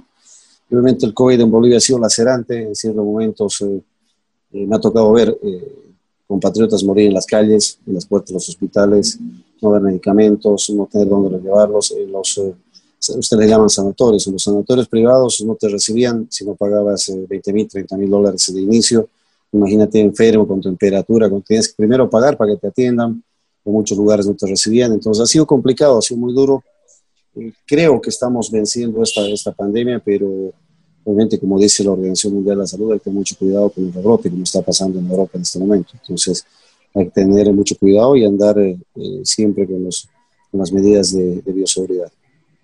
Algo lo, algo lo charlábamos eh, de, de, lo que te preguntaba Juli antes del comienzo de la charla, Julio, y nombrabas a todo tu grupo familiar. En tu caso puntual, ¿cómo fue el tránsito del COVID-19 en cuanto a síntomas? ¿Estuviste caído un par de días? ¿Cómo sí. fue desde lo personal? No, fiebre, eh, dolor de cabeza y sobre todo dolor de espalda, que eso no te pasa con nada, ni con medicamentos. Es un dolor que te viene, eh, no se puede describir, es, es, muy, muy complicado. Es por eso que de repente eh, aquellas familias que tienen la desgracia de tener alguien con COVID en su casa me entenderá lo que estoy diciendo aquellas personas que tienen en primera persona el COVID es, es, muy complicado, es muy difícil. Inclusive nosotros hemos acudido al dióxido de cloro como familia. Entonces yo puedo, eh, no, no, les estoy diciendo que consuman para nada, estoy contando simplemente una anécdota eh, de vida, ¿no? Lo que hemos hecho nosotros como familia. Pues nos ha ido bastante bien, hemos tomado todos los medicamentos habidos y por haber, todas las de repente las cosas que puede haber eh, con la desesperación te puede salvar la vida, ¿no? Que eso es eh, otra cosa, que es un testimonio de vida que, que, pues nos ha, creo que Dios nos ha dado una, una, nueva oportunidad, por lo tanto hay que tratarla de aprovechar al máximo, ¿no? La charla con Julio César Valdivieso. Julio, viniendo a hoy y superada la etapa eh, de COVID-19, la última, ya hemos hablado del partido de Argentina y quedan un par de minutos del Zoom, eh, esperando, esperando poder volver a, trabajar? ¿Cómo, ¿Cómo, estás con el tema de, del cotidiano y haciendo lo que te apasiona, que es el fútbol? Después de haber jugado, tu pasión es el, el tema de dirigir. Sí, sí, justamente estuve al frente de, Aurora, que es un equipo que quiero muchísimo, que me dio la oportunidad de, de, dirigir, de jugar y ser campeón, cosa que, que no es, es inédito, ¿no? Eh, ser futbolista, ser técnico y ser campeón no se da todos los días. Entonces, de ahí desde que volví, porque me pidieron el año pasado que la Aurora venía mal, estaba por descender, eh, dije, es la oportunidad de retribuirle el cariño que le tengo al equipo. Fui dirigí, eh, gracias a Dios y a los futbolistas que son los responsables, salvamos el, el, descenso del equipo. Hoy en día estaba al frente hasta la pandemia, eh, pido el presidente que vuelva, pero eh, es muy difícil que, que vuelva. Yo estoy eh, en este momento en otra ciudad, como es Cochabamba, estoy tratando de emprender nuevos, eh, nuevas cosas en, mi vida personal, tanto emprendimientos personales. Entonces estoy en aquello. Si se da la oportunidad algún momento de, de un proyecto mucho más ambicioso, más sustentable, de repente sí pueda volver a dirigir. Entonces, nada, esperando aquello y hoy en día disfrutando nuevamente del fútbol, pero para mí, eh, como Julio César Valdivieso, me da tristeza eh, ver los estadios sin gente, ¿no?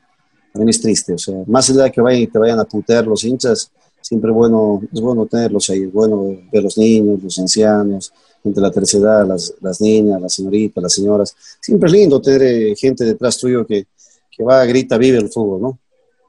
Hoy en día, inclusive viendo anteriormente la Champions League, era, era desabrido. Partidos eh, que no tenían de repente ese, ese, ese ambiente que debe tener y las eliminatorias igual. Me imagino que todos estamos, eh, los que amamos este deporte, viendo y sufriendo de esta naturaleza.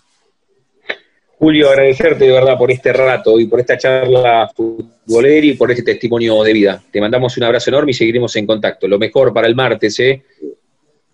Muchas gracias, un gran saludo, te agradezco muchísimo haberse acordado de un boliviano, no es, fácil que se acuerde de un boliviano, muchas gracias. Eh, lo mismo a tus compañeros, un gran abrazo a ti, un abrazo a la distancia. Les deseo mucho éxito, pero la siguiente fecha de la eliminatoria, el martes ojalá les vaya mal, que pierdan la paz. Ah, cariño enorme a todos los argentinos por el tiempo que pasó allá y sobre todo a la gente de la Lepra, un gran abrazo. A Leo Escalón un gran abrazo y a todo su cuerpo técnico. ¿no? Bendiciones para todos ustedes, muchas gracias. Un abrazo, Julio, gracias.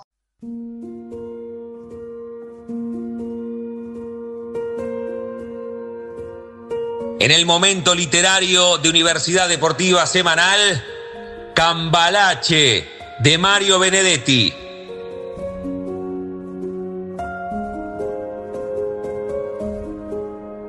Aquel equipo de fútbol rioplatense, no daré más detalles, ya que lo que importa es la anécdota y no el nombre de los actores, llegó a Europa solo 24 horas antes de su primer partido con una de las más prestigiosas formaciones del viejo continente.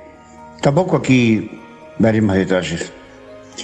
Apenas tuvieron tiempo para una breve sesión de entrenamiento en una cancha más o menos marginal, cuyo césped era un desastre. Cuando por fin entraron al verdadero campo de juego, el fiel, como dicen algunos puristas, quedaron estupefactos ante las descomunales dimensiones del estadio, las tribunas repletas y vociferantes, y también ante la atmósfera helada de un enero implacable. Como es habitual, se alinearon los dos equipos para escuchar y cantar los himnos. Primero fue, lógicamente, el del local, que fue coreado por público y jugadores, seguido por una cerrada ovación. Luego vino el de los nuestros. La grabación era espantosa, con una desafinación realmente olímpica.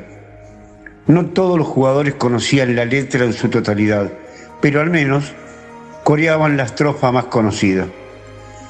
Solo uno de los deportistas, casualmente un delantero, aunque si se acordaba del himno, decidió cantar en su reemplazo el tango cambalache. Que el mundo fue y será una porquería, ya lo sé, en el 510 y en el 2000 también. Solo en el palco oficial unos pocos aplaudieron por compromiso. Cuando concluyó esa parte de la ceremonia y antes del puntapié inicial, que estuvo a cargo de un arrugado actor del cine mudo, los jugadores rioplatenses rodearon al delantero díscolo y le reprocharon duramente que cantara un tango en lugar del himno. Entre otros amables epítetos le dijeron traidor, apátrida, saboteador y cretino. El incidente tuvo inesperadas repercusiones en el partido. Por lo pronto, los otros jugadores evitaban pasarle la pelota al saboteador. De modo que éste, para hacerse con ella, debía retroceder casi hasta las líneas defensivas y luego avanzar y avanzar, eludiendo a los fornidos adversarios y pasándola luego, porque él no era egoísta, al que estaba mejor colocado para tirar al arco. Los europeos jugaron mejor pero faltaban pocos minutos para el final y ninguno de los equipos había logrado perforar la valla contraria. Así hasta el minuto 43 del segundo tiempo.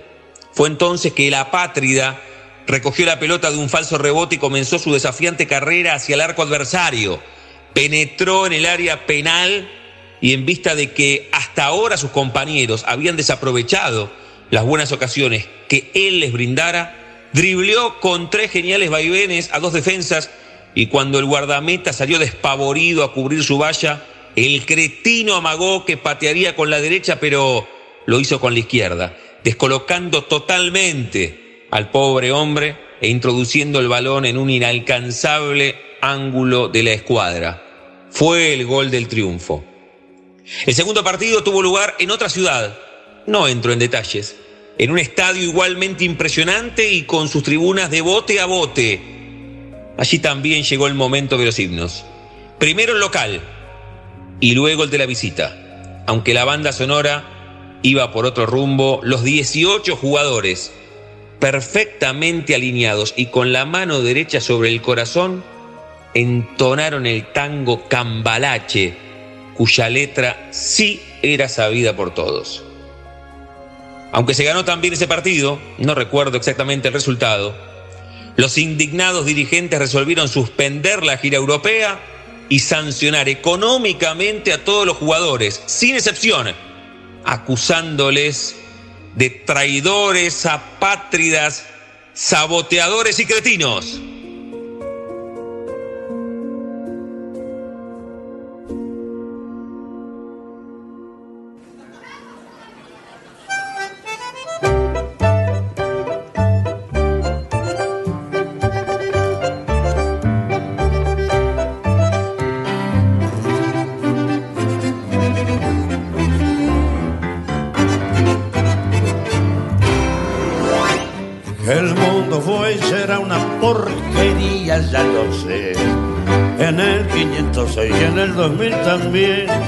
Que siempre ha habido chorros maquiaveros y estafados, contentos y amargados, valores de doble, pero que el siglo XX es un despliegue de maldad insolente, ya no hay quien lo niegue. Vivimos revolcados en un merengue y en un mismo lodo, todos manoseados. Hoy resulta que es lo mismo ser derecho que traidor. Ignorante, sabio, chorro, generoso, estafador.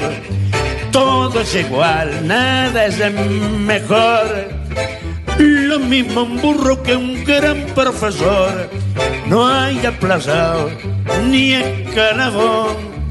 Los inmorales nos han igualado si uno vive en la impostura y otro roba en su ambición. Da lo mismo que si es cura, colchonero, rey de bastos, cara dura o polizón. Qué falta de respeto, qué atropello a la razón.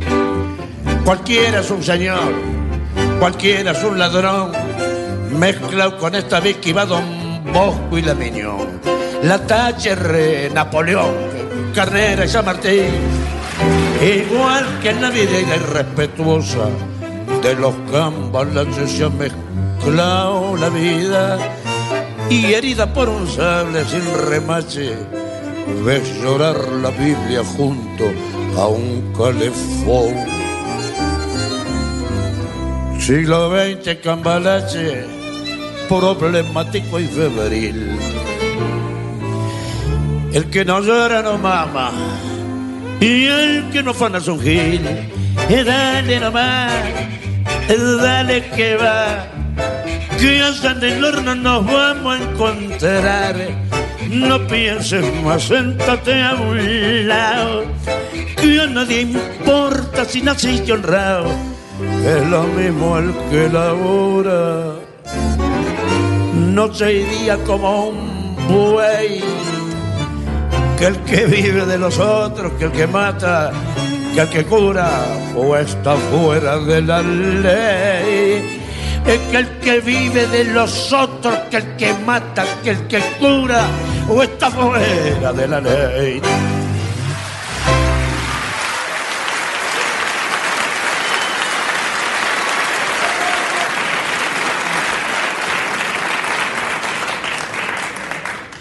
Tramo final de Universidad Deportiva Semanal, capítulo 13, aquí en AM 1390, hacia buena parte de la provincia de Buenos Aires. También estamos hacia todo el mundo a través de la web, en el www.radiouniversidad.unlp.edu.ar, porque sentimos la radio en la vieja compañera de emociones.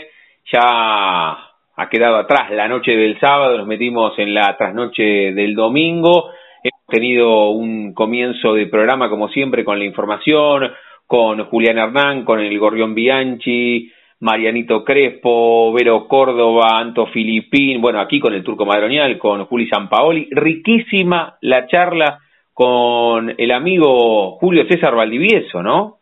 Impresionante, impresionante, el exjugador de la selección boliviana. Hasta hace poquito eh, el técnico de Aurora de Bolivia también eh, se lo preguntaba a Juli su experiencia al mando del seleccionado local, también no le pudimos preguntar, dio una vuelta por Palestina como seleccionador y jugó Newell's en la Argentina. Así que una riquísima charla. Habitualmente nosotros esquivamos y no entrevistamos a futbolistas que tienen que ver, bueno, o a deportistas que tienen que ver con el deporte rey. Intentamos buscar otro tipo de charlas, pero riquísima la historia de vida, porque además superó el COVID-19 hace un poco y toda la familia, Turco, Juli. Sí, sí, sí, la verdad que, riquísima la charla, el, el paso también por, por Qatar que que hizo referencia, cómo está hoy el, fútbol de, Bolivia, que, no tenemos mucha referencia y, está sumido, parece, en una, una crisis dirigencial importante. Tal cual, y me gustó porque no siempre que le preguntamos algo opinó sin problemas, eh, habló sin pelos en la lengua, como así se dice, eh, hizo un análisis crítico también de la situación de Bolivia, de, de la selección argentina, de cómo se juega en La Paz. Sinceramente, creo que nos estamos preparando para el partido del martes.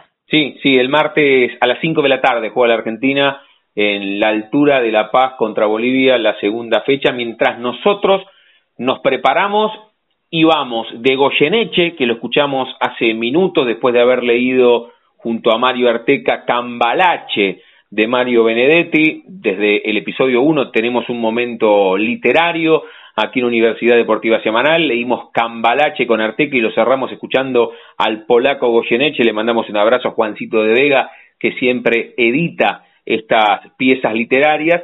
Vamos de Goyeneche a Lennon, porque en un rato viene la semblanza para cerrar la semana y el programa. El amigo Rubén Boazo, Perfumán, la semana pasada hizo un gran, un gran resumen, una gran semblanza de Kino, el creador de Mafalda, que cambió de plano, y lo decíamos en el comienzo también, el último viernes, ayer, hubiese cumplido 80 años John Lennon, así que en un rato lo cuenta Perfumán. Pero antes de todo eso, entre Goyeneche y Lennon, nos queda algo de información. ¿Les parece ir presentando Turco Juli? ¿Qué nos queda de aquí al final? Sí, nos queda, si te parece, hablar con, con Álvaro Mataruco. Hablamos de, de lo que tiene que ver con el básquet, que se está jugando la final de la NBA y hay sexto partido. Muy buenas noches para todos. Las últimas noticias del básquetbol argentino tienen que ver con el retorno de la Liga Nacional de Básquetbol. Hacemos un repaso rápido, recordemos, si iban a jugar dos burbujas, uno conferencia sur, la otra conferencia norte, la primera en la ciudad de Córdoba capital, la otra en Villa Carlos Paz. Lo cierto es que la última noticia, 8 de la noche, desde la agencia de deportes, decidieron que ante la creciente cantidad de casos en la provincia de Córdoba y obviamente la situación sanitaria que está viviendo esa provincia, decidieron dar de baja con estas dos burbujas sanitarias de la Liga Nacional de Básquetbol. Por ende, la noticia más importante que Córdoba no va a ser la provincia que albergue la vuelta del básquetbol argentino. Recordemos vuelta que se va a estar disputando nada más ni nada menos que el primero de noviembre. Ya estamos a menos de un mes y tenemos esta noticia. Todavía no hay nada confirmado existe la posibilidad de que ambas burbujas se jueguen en la capital federal, teniendo en cuenta que la baja cantidad de las últimas semanas de casos de infectados da esta posibilidad. No está nada cerrado, es una de las posibilidades pero última noticia, teniendo en cuenta lo que se dio durante esta semana, una información del día de ayer. Lo último, básquet NBA, se está jugando la final justamente de la mejor liga del básquetbol argentino. El día viernes perdió a Los Ángeles Lakers la primera oportunidad de llevarse su anillo número 17 y esta noche, 20-30 horas, 8 y media de la noche, el sexto partido. Los Ángeles Lakers contra Miami Heat. De ganar, Los Ángeles Lakers van a estar festejando un nuevo campeonato. En el caso de que Miami gane el sexto partido, se va a estar disputando el séptimo encuentro el día martes. No hay que adelantarse todavía, 20-30 horas se va a jugar el sexto partido de esta noche entre Los Ángeles Lakers y los Miami Heat en lo que es la final de la NBA. La información del básquetbol, que tengan muy buenas noches y un abrazo para todos. Hasta luego lo más importante del básquet, de la voz de Álvaro Mataruco, vamos a hablar también de lo más importante del rugby. Santiago Camaño nos cuenta un poco de lo que es Pumas. Ahí pasaba Juan Santiago Camaño con la actualidad de los Pumas. Nos metemos en lo que tiene que ver con el fútbol de la región. Ahora hablamos de la Liga Amateur Platense, pensando en lo que va a ser esta temporada nos cuenta Sebastián Morzone. Hola chicos, ¿cómo están? El saludo para ustedes y para toda la audiencia de Universidad Deportiva. Acerca del fútbol amateur, vamos a mencionar y a recordar que se viene una nueva disciplina en el año 2021 eh, y hablamos del futsal, sí, confirmado por la propia Liga Amateur Platense, que ya comenzó a hacer las capacitaciones para delegados, para entrenadores, para dirigentes de los clubes del fútbol amateur de cara al al año 2021 con, con esta nueva actividad. Bueno, por ejemplo, se viene una nueva capacitación que es denominada Encuentro Entrenadores Futsal 2020. En este caso, será dictada por el profesor e instructor FIFA, hablo de Cristian Perata. Eh, bueno, la Liga Amateur Platense, a través de su Twitter oficial, dejó los datos de contacto para aquellos, como decía, entrenadores, dirigentes, delegados o incluso los árbitros que, quieran sumarse a estas capacitaciones lo puedan hacer a través de ese contacto. ¿Qué se hablará en, esto, en, estas nuevas, en estos nuevos encuentros que lo hacen mayormente a través de la plataforma Zoom? Tres módulos serán los que, los que se dictarán. El módulo número uno serán contenidos manual de FIFA. En el módulo número dos habrá contenidos instructora FIFA 2018. Esto tiene que ver, eh, hacemos una aclaración porque hubo algunos cambios en las reglas del deporte, así que eh, por eso tenemos algo del año 2018. Y en el módulo número 3 habrá contenidos práctico presencial. Estos módulos eh, por ejemplo, el módulo número uno, que es el que se dictará obviamente primero, está dividido en dos partes. La parte número uno tendrá la historia, tendrá características, metodología y técnica. Y en la segunda parte tendrá táctica, preparación física, tendrá trabajos acerca del portero, porque eh, qué puede hacer o qué no puede hacer un arquero dentro del futsal es importante, y también tendrá planificación. Algo más para sumar y antes de cerrar es que la liga confirmó que habrá eh, actividad tanto para el femenino como el masculino. Será en dos categorías, tendrá la máxima división y un sub-17. Algo importante y que por ahora se confirmó solo en el fútbol femenino es que las jugadoras podrán disputar tanto el fútbol de 11 como el futsal, así que tendrán la chance de disputar ambas disciplinas. Veremos si sucede lo mismo con el fútbol masculino. Por el momento esto es todo compañeros. El saludo para todos, nos estaremos encontrando en una próxima salida. Pasaba Cevita Morzone con lo más importante de la Liga Mater Platense. Ahora Juan Ignacio Ameicusi nos trae lo más importante de Villa San Carlos y Cambaceres en el ascenso. ¿Qué tal compañeros? Villa San Carlos completó otra semana más de trabajos en la cual se conoció la lesión un desgarro de Iván Masi mientras se empiezan a planear algunos amistosos para eh, este mes de octubre. Por el otro lado, en Cambaceres siguen las actividades eh, en, eh, fuera de la cancha, ¿sí? porque está guardando precisiones para la vuelta del entrenamiento. Se culminó la obra de renovación de la platea del Estadio 12 de octubre y además sigue avanzando la, siguen avanzando las tareas en la pensión que está a lindera la calle Sainz Ahí pasaba Juan Yamicuzzi con la actualidad del fútbol de ascenso. Nos volvemos a meter en el fútbol de primera división.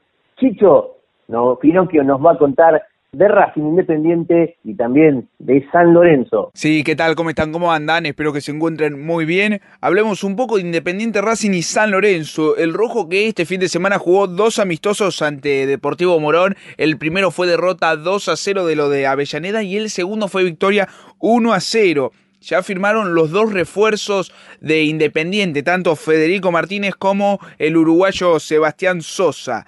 Por parte de Racing también jugó dos amistosos ante Central Córdoba. Los dos fueron victoria 1 a 0 de la academia. Hubo un llamado esta semana de instituto para preguntar sobre las condiciones salariales de Maxi Cuadra, el ex Gimnasia de la Plata.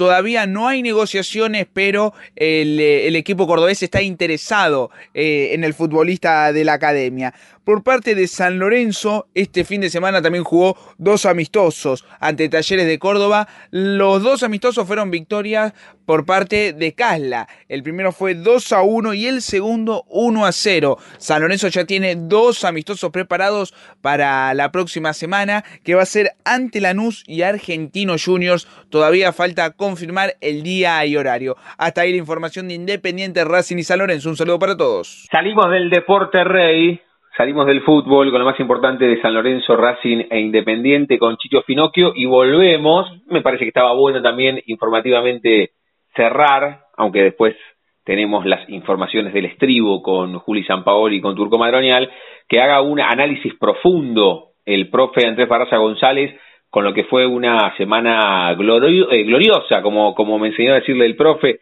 sobre la superficie, ustedes le dicen polvo de ladrillo, y el profe alguna vez dijo tierra batida, tierra batida. Una gran semana para eh, los tenistas argentinos, para Podoroska, para Peque Schwarman. Bueno, después de lo que fue el éxtasis de llegar a semifinales, el profe con algunas horas o días de análisis nos deja este resumen de una semana muy pero muy atractiva y fructífera para el deporte argentino en Roland Garros y el análisis del profe Andrés Barça González.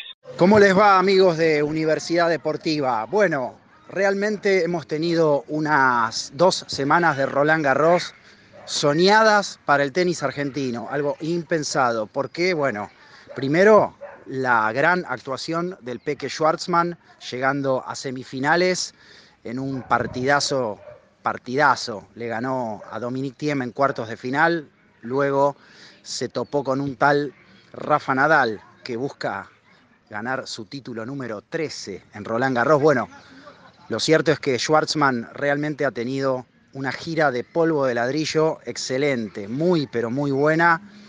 Le ganó en cinco sets, como decía, a Dominic Thiem y, bueno, eh, ha ratificado todo lo bueno que hizo en Roma, sobre todo, llegando a la final y sí haciendo valer mucho su, su gran año 2019 y este, la proyección que él tenía para este 2020, que en definitiva terminó siendo especial por el tema de la pandemia.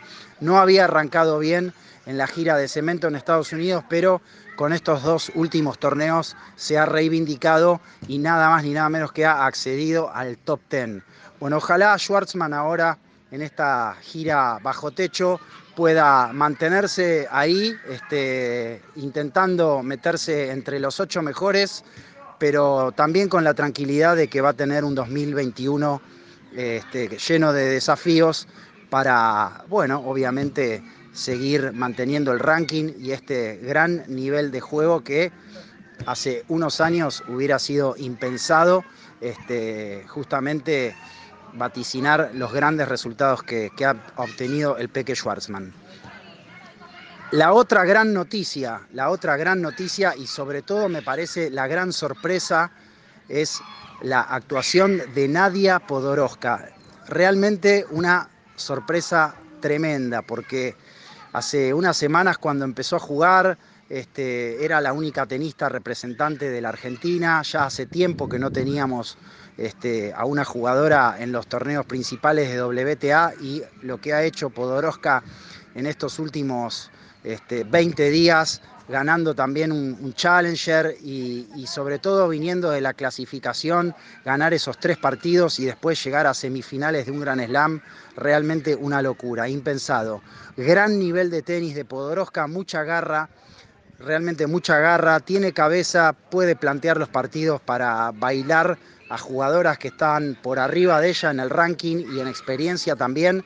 Por ejemplo, a Svitolina en un momento le pegó un baile tremendo, le dio una clase de tenis, lo hizo también con, con, otras jugadoras en ruedas anteriores. Este, lo de Podoroska realmente fue este, excepcional. Le va a servir, como decíamos, para sustentar su carrera con tranquilidad de acá en adelante esa plata que ella gana no es para comprarse una casa o para tener un mejor auto, sino que es para invertirla en su carrera y sacarse un poco la mochila o la presión de tener que ganar en primeras y segundas vueltas, porque si no la plata no le va a alcanzar. Así que me parece que esto es lo más importante y, obviamente también destacar eh, que la presencia de una mujer en el tenis femenino de la Argentina también aliente a otras chicas a seguir intentándolo y a no darse por vencidas. Es un deporte que requiere de mucho esfuerzo económico y que desgraciadamente no, no está, no, no, no, lo tenemos y, bueno, este, muchas veces buenas jugadoras quedan en el camino porque, porque no, no tienen cómo seguir o se dan por vencidas, pero me parece que la presencia de Podoroska vuelve, digamos, a eh, resucitar este, este deseo, este anhelo que han tenido, que tienen tantas chicas de llegar a lo más alto del tenis, como cuando jugaba Sabatini o más adelante en el tiempo Paola Suárez y Gisela Dulco. Ojalá eh, Nadia siga por este camino con tranquilidad, que el cuerpo la acompañe, que no sufra lesiones y sin lugar a dudas que tiene el tenis eh, y la cabeza como para seguir creciendo y, lograr una estabilidad en el ranking, como decía, para poder sostenerse eh, sin, sin tener que estar pensando en los números, ¿no es cierto? Así que chapó a, a- a Nadia Podoroska, que fue semifinalista en un gran slam y que, bueno, este, realmente ha dejado muy bien parado al tenis argentino.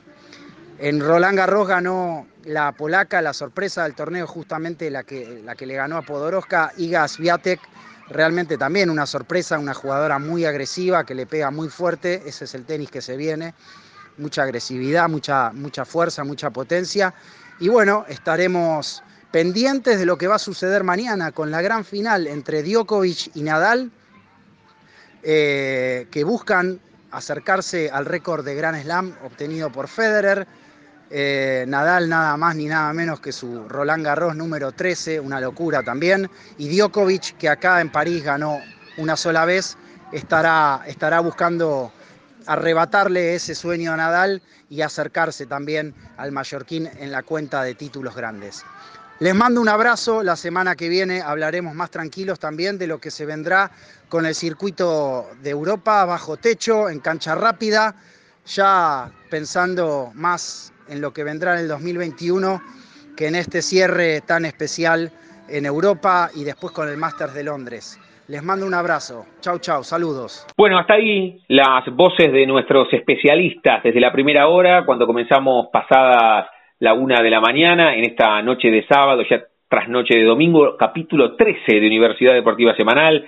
Ya hablamos con Julio Valdivieso, jugador de la mejor generación del fútbol boliviano, ¿eh? campeón, campeón no, jugaron el Mundial 94, sí, para el fútbol boliviano por, por cómo fue la previa de ese mundial y el post mundial 94 de Estados Unidos, casi que es salir campeón, participar de una cita ecuménica eh, con el con el Diablo Echeverry, con Víctor Melgar, una linda banda tenía Bolivia, ¿eh? que llegó al mundial de los Estados Unidos y esa remera, esa remera verde que utilizaba el Diablo Echeverry, bueno, Gustavo Quinteros, el técnico argentino, que hace 15 años que no dirige en la Argentina, que además fue el seleccionador de Ecuador, era el delantero de ese equipo. ¿Se acuerdan de esa remera? Juli es un poco más chica, Turco, pero ese Mundial 94 con Bolivia estuvimos ahí prendidos. Sí, sí, sí, sí, me, me acuerdo de esa, de esa remera de, de Bolivia, de- de- del verde, también del Diablo Echeverry, este, que era característico, este, también por, por su fisonomía,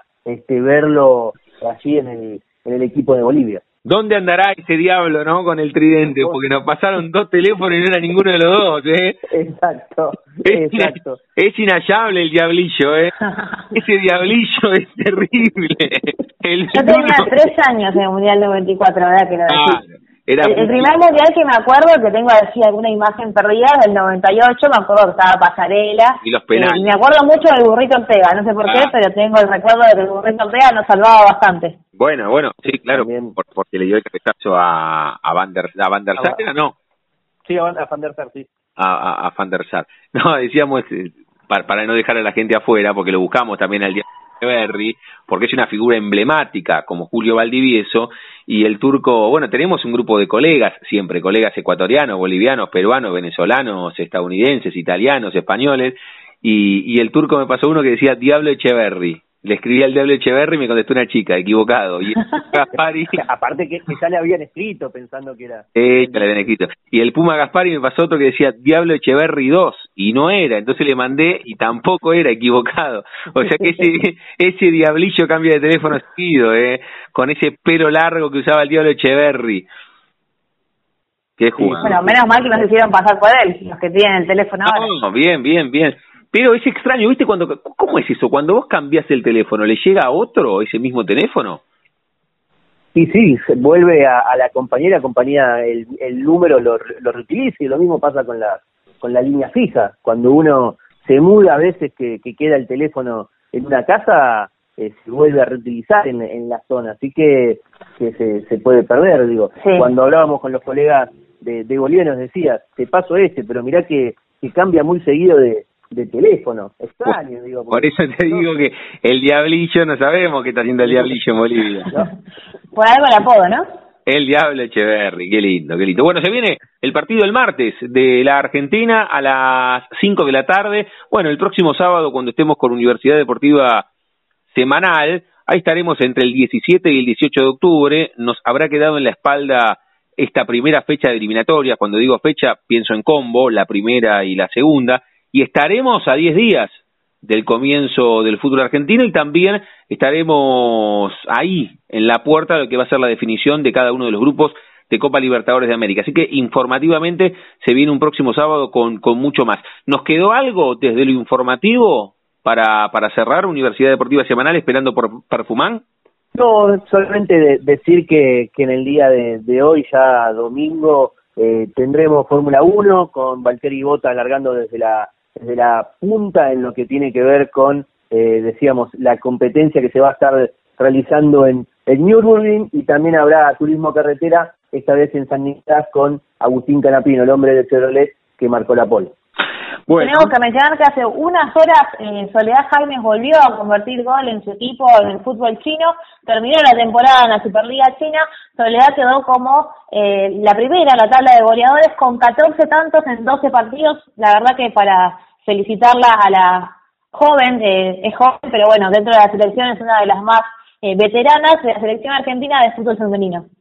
Bueno, estamos cerrando este nuevo capítulo de Universidad Deportiva Semanal. Siempre el abrazo a Juli Álvarez que nos pone al aire, a Juancito de Vega que edita el cuento que leemos con Mario Arteca y a cada uno de los periodistas y de las periodistas que hacemos Universidad Deportiva, en este caso semanal, pero vamos transitando Universidad Deportiva temporada 16 aquí en AM 1390 hacia buena parte de la provincia de Buenos Aires y también estamos hacia todo el mundo a través de la web en el www.radiouniversidad.unlp.edu.ar en la vieja compañera de emociones porque sentimos la radio. Mañana, mañana estaremos con un capítulo nuevo de La Frontera con Verónica Ginás y con Martín Jiménez. Martín Jiménez es periodista, es uno de los responsables artísticos de Radio Nacional, pero además escribió la biografía del Maradona de la radio, de Héctor Larrea, y nos cuenta cómo fue eso. Así que les recomiendo mañana a la medianoche la frontera.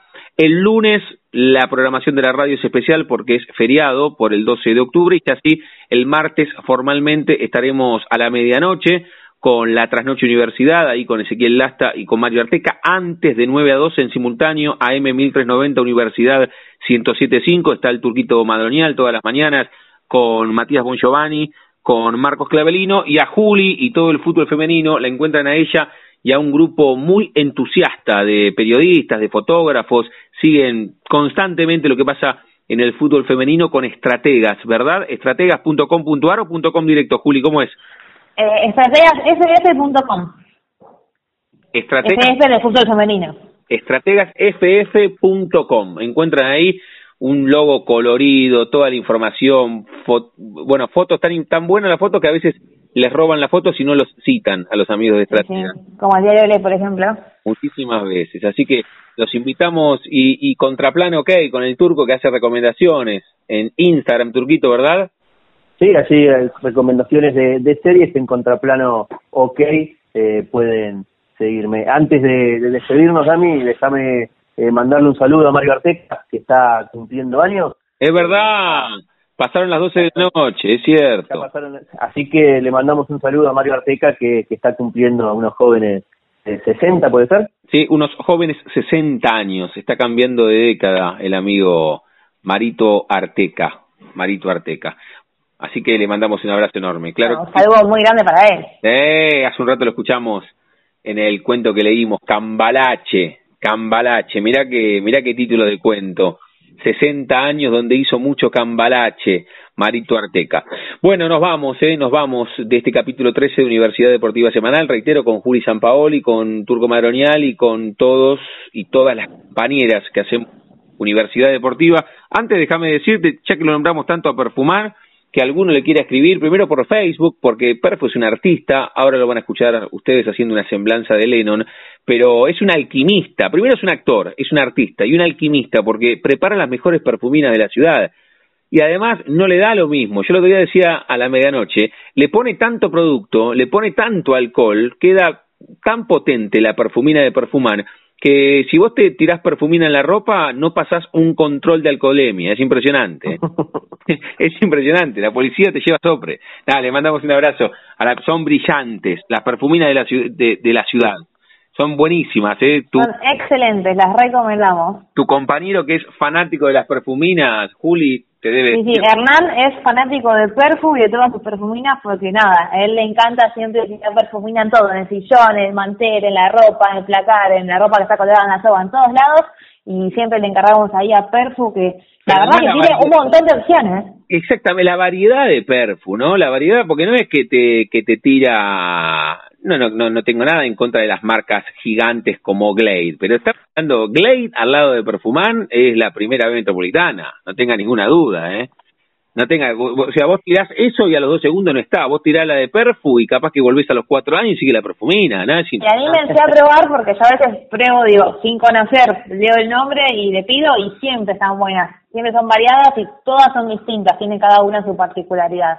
Así que bueno, mientras le escuchan a Perfu, acuérdense de esto y, no, encárguenle su, su fragancia. Tiene su galpón, tiene su taller, va probando. Y yo te decía que es como el profesor Neurus, es impresionante el Perfu. Que le pueden encargar, primero se meten en Facebook y lo buscan Perfu Espacio Man, Perfuman, el paladín de los buenos aromas, Perfuman, nuestro amigo Perfuman. Y si no, al WhatsApp, 221-400-2179. 221-400-2179. Y si escriben de nuestra parte, hay un descuento. Hay un descuento, yo lo tengo arreglado con Perfu, le dicen, che, escuché Universidad Deportiva que tenés fragancia pera, uva, a coniglio, hay un descuento, hay un descuento. Nos vamos con el amigo Perfumán y esta semblanza a 80 años del nacimiento de John Lennon. De nuestra parte, el sábado próximo nos volvemos a encontrar en este formato que es Universidad Deportiva Semanal. John Winston Lennon, naciste un día como hoy, un 9 de octubre de 1940, cumplirías 80 años Qué inteligente fuiste, John. Un día escribiste, Imagine, imagina, imagina que no hay cielo. Es fácil si lo intentas. Sin infierno, sin infierno bajo de nosotros, encima de nosotros solo el sol. Imagina a todo el mundo viviendo el día a día. Imagina, imagina que no hay países, no es difícil hacerlo. Nada, nada por qué matar o morir, ni tampoco religión. Imagina a todo el mundo viviendo la vida en paz. Puedes decir que soy un soñador, pero no soy el único. Espero que algún día te unas a nosotros y el mundo. El mundo será uno solo. Imagina que no hay posesiones, me pregunto si puedes, sin necesidad de gula o hambruna, una hermandad de hombres. Imagina a todo el mundo compartiendo al mundo. Puedes decir que soy un soñador, pero no soy el único. Espero que algún día te unas a nosotros y el mundo, el mundo será uno solo. John, John Lennon, no tuviste una buena infancia. Conflictivo en el colegio, un virtuoso, capaz de tocar muchos instrumentos, de cantar, de componer, un poeta, un pintor, fuiste un Beatles, tuviste un hijo, fuiste un hombre noble, tuviste una mujer rara, pero inteligente, capaz de posar con caros vestidos o, o solamente como Dios la trajo al mundo. Fuiste, fuiste pacifista, activista, estabas en contra de las guerras, de las represiones, viviste el mundo hippie, probaste, probaste todas las drogas, viviste, viviste, viviste un mundo bello, todo, todo tuviste, tuviste bellas casas, hermosos autos, muchos viajes, fiestas, felicidad, vivías en felicidad. Y ese 8 de diciembre de 1980, un día muy frío, con nieve, con, con calles heladas, bajan, bajan por el ascensor con Yoko Ono, felices, felices festejando el nuevo disco a las 10 y 50. Pa, pa, pa, varios impactos terminaron con tu vida, un gran charco de sangre, frío te fuiste poniendo, frío, frío, frío, frío como la noche. Sufriste, sufriste un poco, pero ya no estás, ya no estás, ya no estás, pero siempre vas a estar. Tu genialidad estará siempre, tu música, tus películas, tu vida, tus dibujos, todo, todo, todo, todo. Nunca, nunca desaparecerás de nosotros. Pueden decir que soy un soñador, pero no soy el único. Hasta la próxima, amigos. Tratemos de vivir con amor, ser felices, suerte, suerte, buen andar. Oh, she's gone to do it.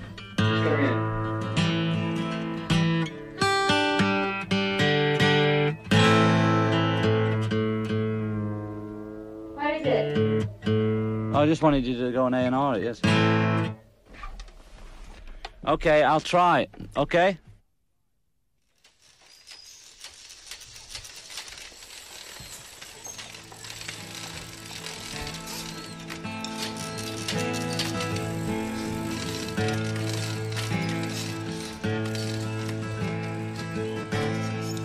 Was raised by my auntie. My father and my mother split when I was about four.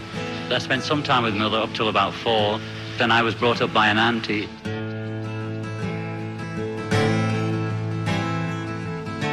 When I was 16, I re-established a relationship with my mother for about four years. She taught me music. She first of all taught me the banjo, and from that I progressed to guitar. It's a joke in the family. Guitar's all right for a hobby, but it won't earn you any money. Soon as you're born, they make you feel small.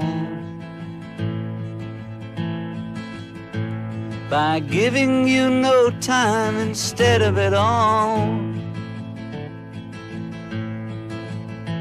Till the pain is so big you feel nothing at all. A working class hero is something to be. Working class hero is something to be. You know, you went to see those movies with Elvis or somebody in it when, when we were still in Liverpool, and you'd see everybody waiting to see him, right? And I'd be waiting there too. And they'd all scream when he came on the screen. Right? So we thought, that's a good job. They hurt you at home and they hit you at school. They hate you if you're clever and they despise a fool. And I saw a man on a flaming pie, and he said, You are Beatles with an A, and we are. Till you're so fucking crazy you can't follow their rules. A working class hero is something to be. Working class hero is something to be.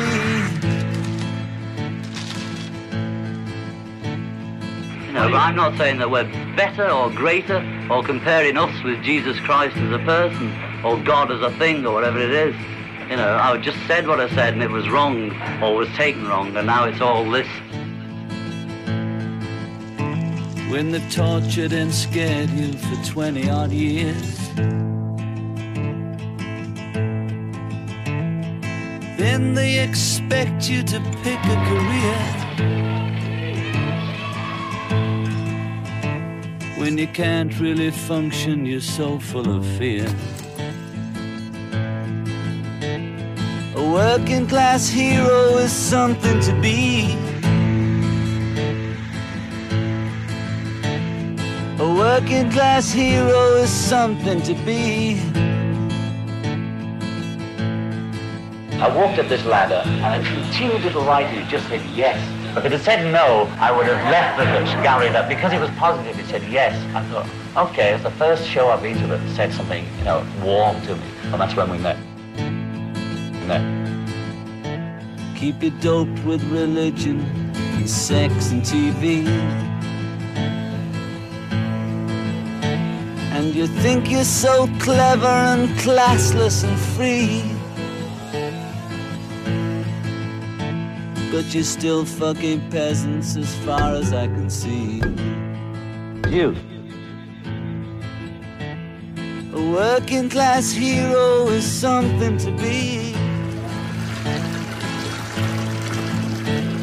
A working class hero is something to be.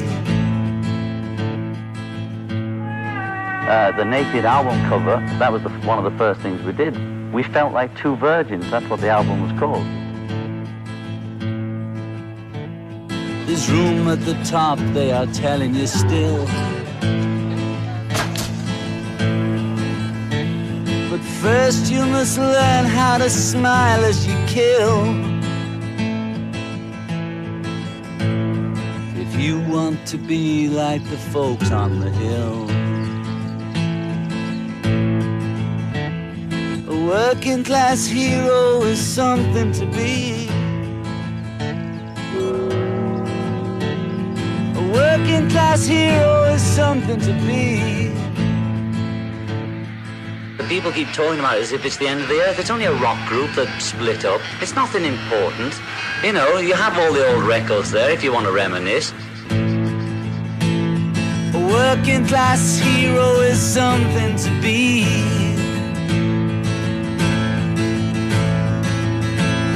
A working class hero is something to be. Sean was born on October the 9th, which I was, so we're almost like twins. I didn't really think about music at all. My guitar was sort of hung up behind the bed, literally. And I don't think I took it down in five years.